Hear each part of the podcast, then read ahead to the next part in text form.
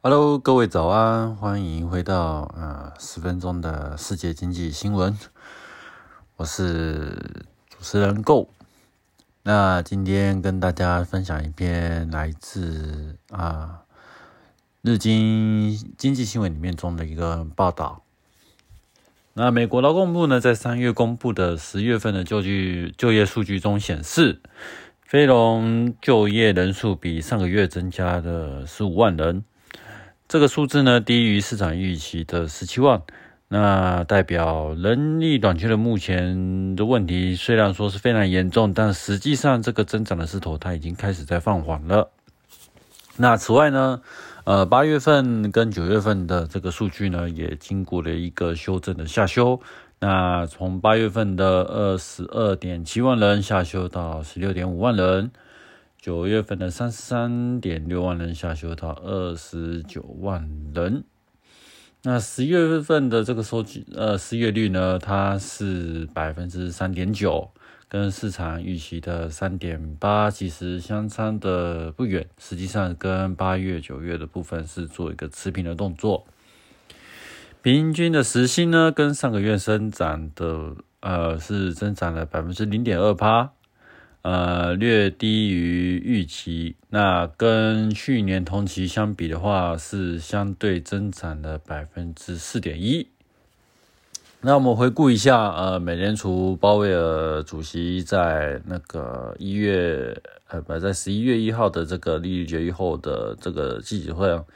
上所说的一些关于劳动数据的方面的这个看法。那他这个部分的话，他有提到说，供需平衡，它这个部分的话是继续在做一个改善的动作，并表示说。劳动人口的复苏的趋势，它其实是对这个部分是非常充满信心的。这是因为美国的主要的劳动人口从二十五岁到五十四岁这个部分的年龄的集聚呢，它这个人口的劳动率，人呃是有明显上的上升，而且就。美国现在目前的这个移民的那个流入的数量呢，它已经恢复到这个疫情以前的水平了。那我们从职业分类来看的话，有许多领域的人力的短缺的问题呢，实际上它还没有并获得相当到的解决。例如在疫情呃流行的期间，其实是很多人是导致呃一些。提前呃提前退休的人数有做一个增加的动作，即便说现在目前呃职位空缺的总量它是有慢慢在下降，但是呃从目前最新公布的数据，九月份的水平的话，依然还是保持在九百五十五万张五十五万个工作机会的这个空缺还是保留在这个地方，那这个。九百五十五万的这个部分的空缺呢，它是疫情前水平的一点四倍，也就是说，在从疫情过后到现在呢，事实上在职业对于劳动力这部分的需求的话，是比疫情以前的话增长了非常的多，所以呃这个部分的话啊，你说工资呃不不工劳动力的供给呢，基本上是看主要的劳动人口的这数量嘛。那跟呃跟以前到现在，你说美国人口有说有增加到哪里去吗？实际上，美国目前的人口增长率其实是先进国家里面来讲，说是属于比较像是比较缓慢的一个区间。它就是因为美国自己也有一些类似有少子化的问题嘛。那虽然美国仅靠的一些呃移民人口的数量去做。呃，一个主要一个有这个人口来源的一个收入的一个部分的话，但相比比起来，对于这种呃劳动力的需求这个部分的话，很明显是劳动的增呃供给是跟不上这个需求。那供给一旦跟不上需求的话，所谓劳动力这个商品，我我们如果啊，如果啊。我们有读这个经济学的部分的话，其实，在经济学很多理论都提到说，劳动力他们是被认为是商品的一种。那劳动力这个部分的话，因为所谓的供给需求的部分如果失去平衡的话，那劳动力的价值，这个部分就像商品的价价格一样，它们是随着这个市场的这个供需而做一个变动。那当需求大于供给的时候呢，那我们这个劳动力的这个稀缺性才就会提高，稀缺性提高的话，相对就会导致工资的上涨。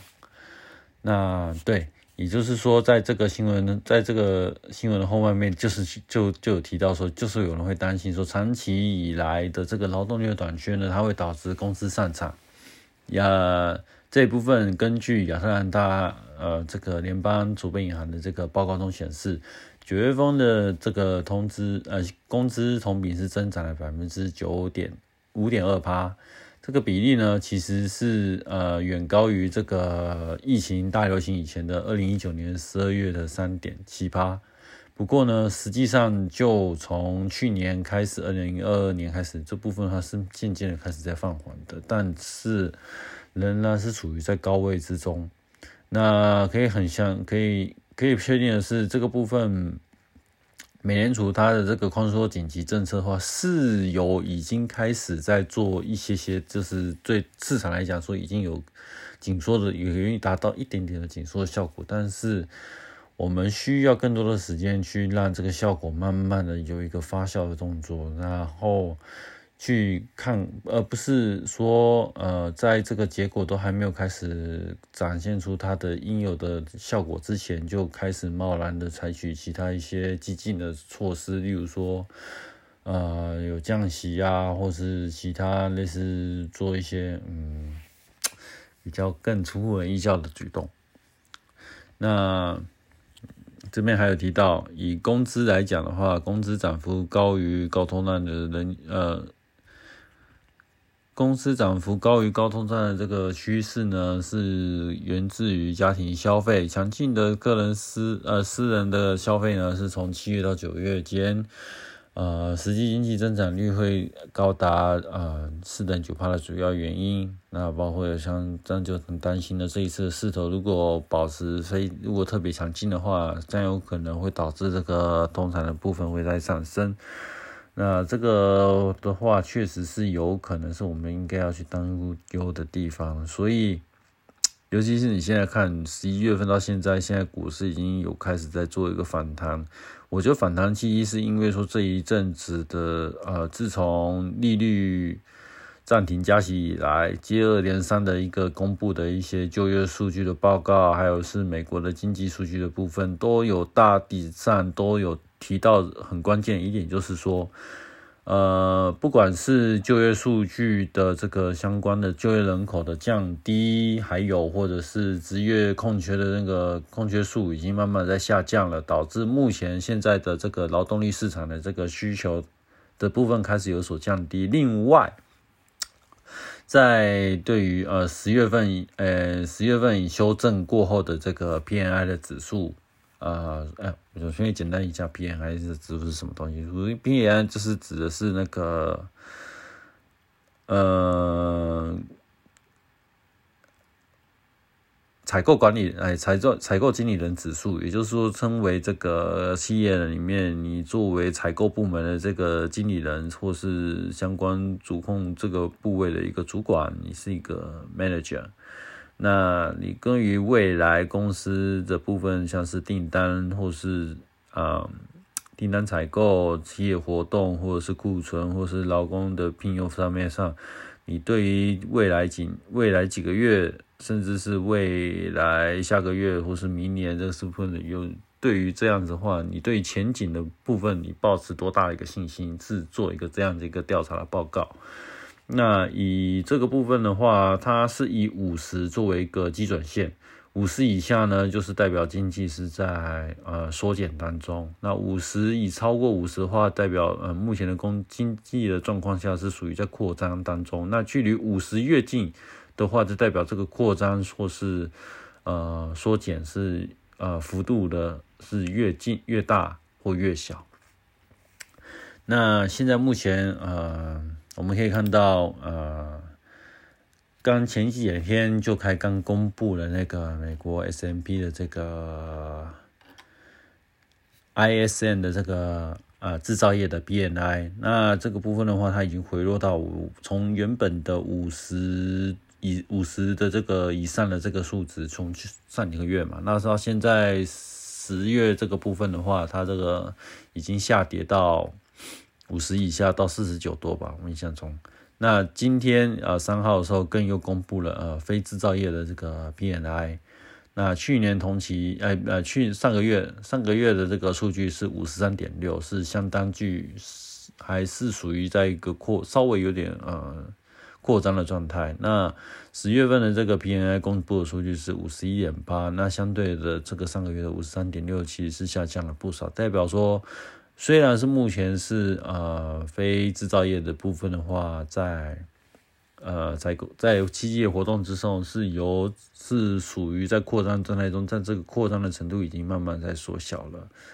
那有可见于是呃目前这个五趴的这个超高的这个十年期国债这个利率，实实在在是对一个经济来讲说是一个非常重大的一个打击。那使得在呃，不管是经济活动之上，或者是在企业上在聘雇呃新的员工的部分，或者是针对过去订单、未来订单一个展望，或是公司业绩的展望，或事实上大家都是给了一个是很保守的意见。那就以美联储来的立场来看到这些目前的一个现象的话，他们是其实是对他们是比较有利的，因为这些东西会比较有助于去针对未来呃数个月或者是一两年或者是更久三到五年之后的这个通胀的这个控制的这个情况会有所改善。那时间虽然说可能要需要花一段时间的话，但是相信如果我们如果愿意去再多等的一段时间，等这个通胀的这个紧缩部分再让它做一个发酵的话，我觉得事实上，呃，一个很好的一个投资的机会，说不定就会出就有机会，很可能会出现在明年二零二四年的嗯等年终也说不定。那现在的话，我们是觉得说，嗯，现在。呃，虽然说，嗯，十一月份目前可以看到的是，现在有很一大波的一个反弹的行情嘛。那这个行情的话，说真的，就我目前的观察来看，我觉得这个部分它的怎么讲，反弹力道太快。那通常这个东西就是这样了，因为你这个部分已经是原本就处于在高位的，然后你就又花了你这个这两天的爬升的速度，如果是太快的话，通常这种趋势都会不久。那很有可能这个部分就是一种呃，人家就是传言中的这是一个熊市中的一个反弹。而我们那都知道，只要说到有经验的人都会知道，说熊市的反弹其实是非常可怕的。就是呃，因为大家大家知道，呃，十月份的部分的话，大家其实看空的情绪都很重嘛。那当市场上大多数的散户也在一起投入在啊属于看空做空的这个部分的时候。那只要突然有一个嘎空的行情一出现的话，这种一嘎下来都是非常的可怕。那嘎完，通常这种东西只要一嘎完，一嘎完空之后，接下来开始要杀多，所以我是不建议这个时候就开始继续去，就直接去进场去追这个高啦。我是觉得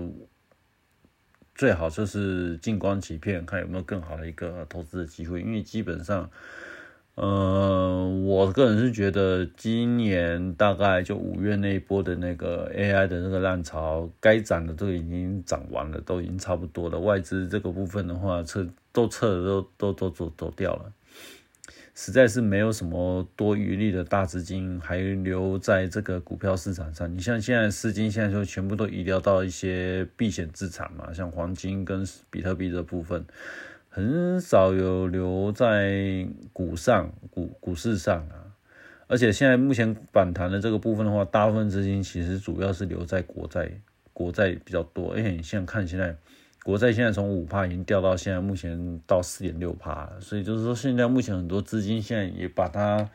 转移到呃美国国债这部分去做一个转去做一个避险的动作，所以相对的而言，有这么多的渠道，你要像黄金、比特币，又美国国债去分散了一个资金的一个呃一个抒发的一个管道，那相对的股票市场的部分的话，它流动性就会受到排挤。那流动性要排挤的话，相对的这个量就会跟比以往比起来就会少了很多。如果缺乏量之外，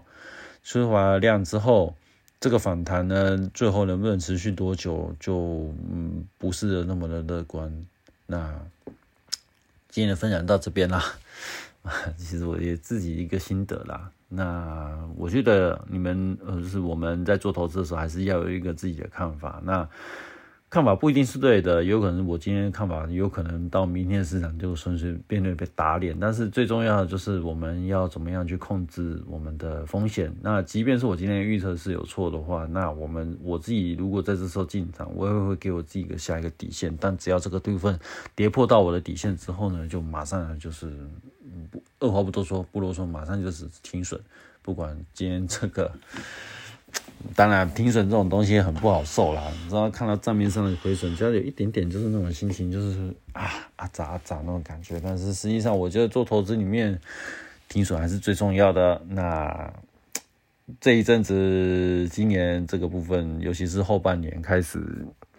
变得股票市场不是那么好做。那大家还是多点耐心啊，多多好观望一下目前的一个状况，好好的看清楚，然后把握一下风险。祝大家。呃，在投资的路上可以顺顺利利发大财。好，那今天的分享到这边啦，那我们明天同一时间就再见啦，拜拜。